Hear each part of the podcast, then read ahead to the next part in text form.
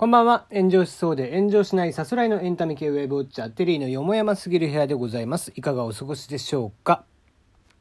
さて、えー、18日放送のグッドラック TBS 系列ですね。志らく師匠が司会をしているものになりますが、こちらで、えー、子供たちの夏休みの宿題を代行するという宿題代行業者の実態というのを特集していたそうです。まあまあ、こちらのね、宿題代行に関しては、まあちょっと何年か前から、まあすでにちょっともうこの夏休みの時期になってくるとね、えー、問題として、え、ちょいちょい言われてましたけども、まあ、こうしてね、またテレビでバッと取り上げられることによってというのがあって、えー、今日は朝からツイッターのトレンドワード入りしていたわけなんですけども、まあ、結構賛否分かれていた感じかな。うん、まあ見たところ、えー、否定が7割、賛成3割といったところかな。うん、ちょっとね、え、いくつか意見を読んでみたいなと思いますが、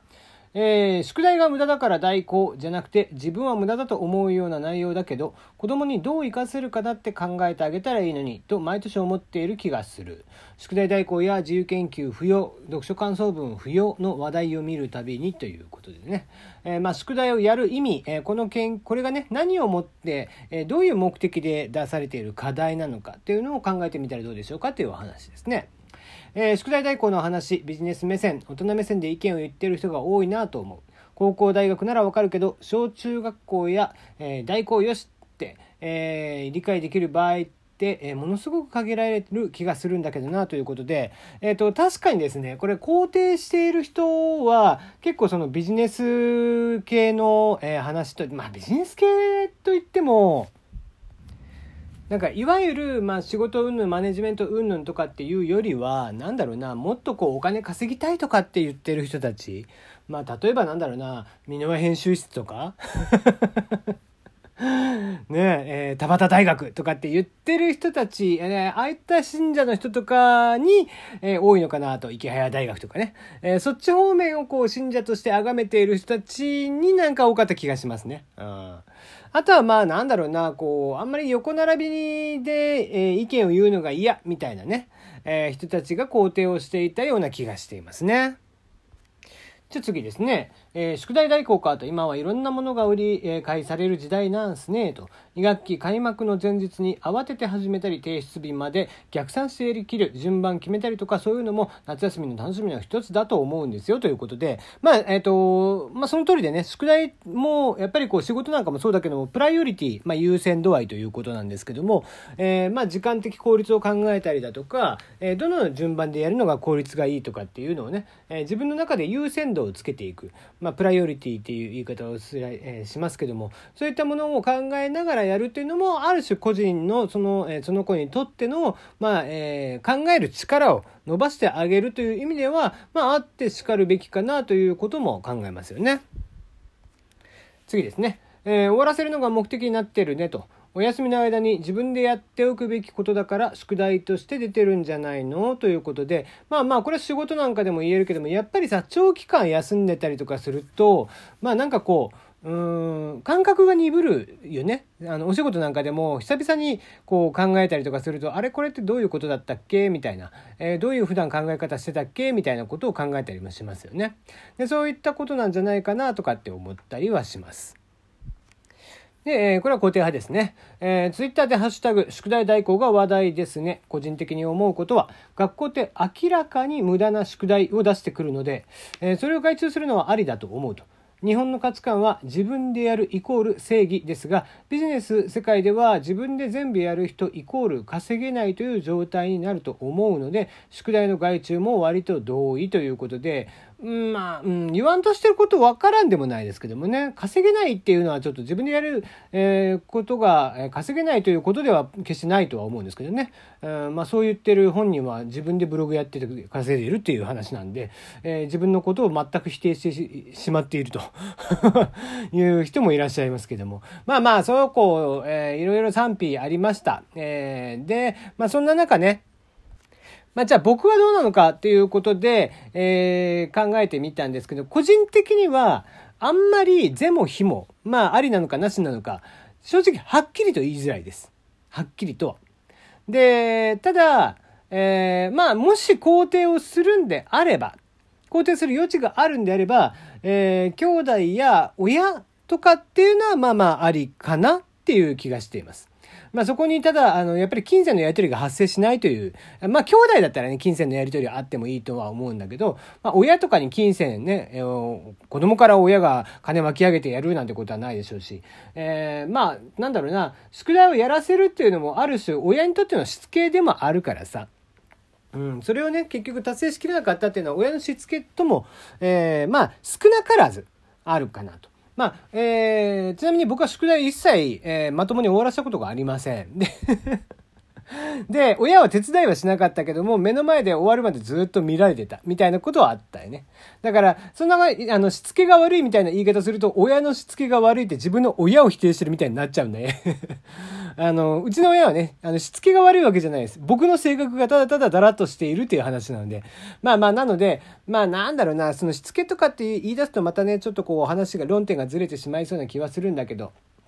ただね、兄弟とかでね、別になんかお小遣いのやり取りとかがあってっていうのは別になんかそれはそれで可愛らしいなっていう気もするし、えー、まあなんかそういうのは別にあってもいいかなとは思います。うん、まあお手伝いだよね。代行っていうよりはね。うん、で、まあ、じゃあ業者？えー、こういったその業者に頼むのっていうのをどう捉えるかっていうことなんだけど、まあ例えばね、うん、例えばなんだけど、まあ、俺は自分が親として、あの、我が子がこういうことを考えてるって言われたら、いやいや、やめとけとは言いますけども、万が一、親がそれを認めたとしたら、えー、自分が貯めたお年玉とか、ね、普段のお手伝いしてもらっていたお小遣いとか、毎月もらうお小遣いとかっていうのを、貯めたお金で、まあ、そこ、そのお金を使ってでも夏休みも、とにかく遊びたいと。とにかくもう海行きたい、プール行きたいとか、そういうことを、え言うのであれば、まあ、まあ考えてもいいかなと。結局、その代行をすることによって、さっきの意見じゃないけど、アウトソーシングするっていうふうに考えて、それが自分の結局予算内で、えー、済むんであれば、それはそれとして自分で効率化を図るという意味合いではありかなとは思います。うん。だから、その正当性っていうのを本人が説明しきるかどうかだよね。だから単純にめんどくさいからじゃなくて、いや、僕はもっとやりたいことがあるんで、こういうのに時間を使いたいんだ。だから、ここをこう、ね、時間をもっと取りたいから、僕なりに考えた結果、自分でお金出してもいいから、ここに、えー、代行を頼みたい。とかっていうんで、あれば、あればね。まあまあいいでしょうっていうとこかな。うん。ねえー、もしくはね、だから最悪自分でやらないっていう選択するのもありだと思うの。宿題を。うん、で、ただし、それは先生とかにちゃんと何かしらこうこうこういう理由があってやりませんでした。自分を正当化する理由だよ。ね、えー、先生を納得させられるだけの宿題をやらない理由。そんな子供もめんどくせえけどね。だいぶ。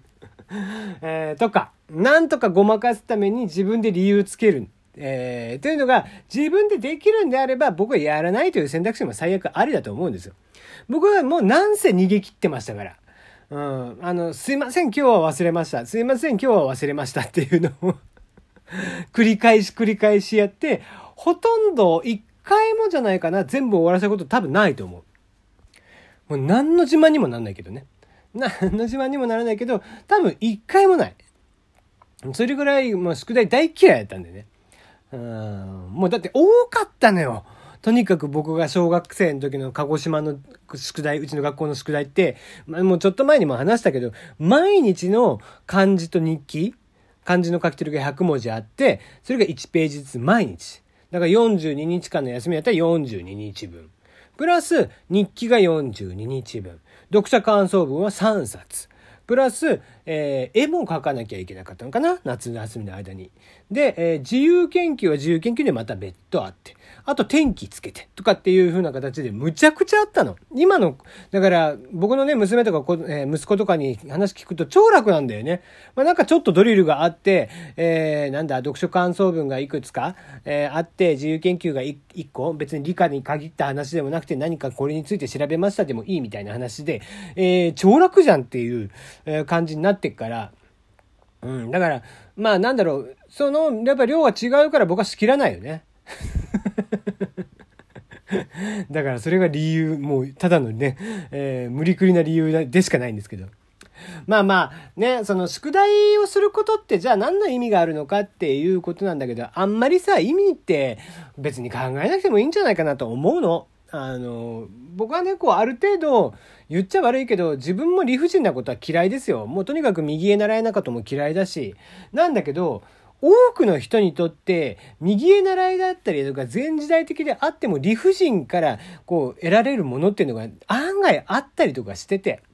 だから、こう、本当に右へ習いがダメとか、えー、そういう理不尽を必要としない世の中っていうのは、多分、無法地帯だよね、きっと。うん、だから、こう、そういう、こう、無法地帯な連中が、やっぱ肯定してんだよね。もう、もう全面的に肯定している人なんか、もう一部のね、月収6桁プレイヤーで僕アーリーリタイアしてますイエーイとか言っている、えブロガーとかアフィリエイターとかさ、今日の勝ち分はこれだけですとか言って画像アップしている怪しいデイトレーダーとかね。うん、そんなやつばっかりですよ。ああ、そうそう。あとユタポンかな。ね、見てよ。えー、もうみんな社会不適合者ばっかりでしょ？で、そういう、なんだろうな、もう人の言うことなんか聞かなくていい、人と合わせることなんかしなくていいよっていう大人にはなってほしくないわけ。やっぱりある程度、社会の模範となるような、社会のルールというような、えー、ところで、えー、自由というのを履き違えてほしくはないからさ。そういった大人にはなってほしいかなとも思うから、やっぱりだからそういった意味では、えー、もちろん課題をすることによって知識を深くしていくっていうことも、えー、大きくはあるんだけども、そういう、えー、理不尽に、から得られるものっていうのもあったりとかするから、やっぱり、まあ、最終的には宿題代行は僕の中ではなしなのかなって思っちゃったりしますね。あなたはどうでしょうか？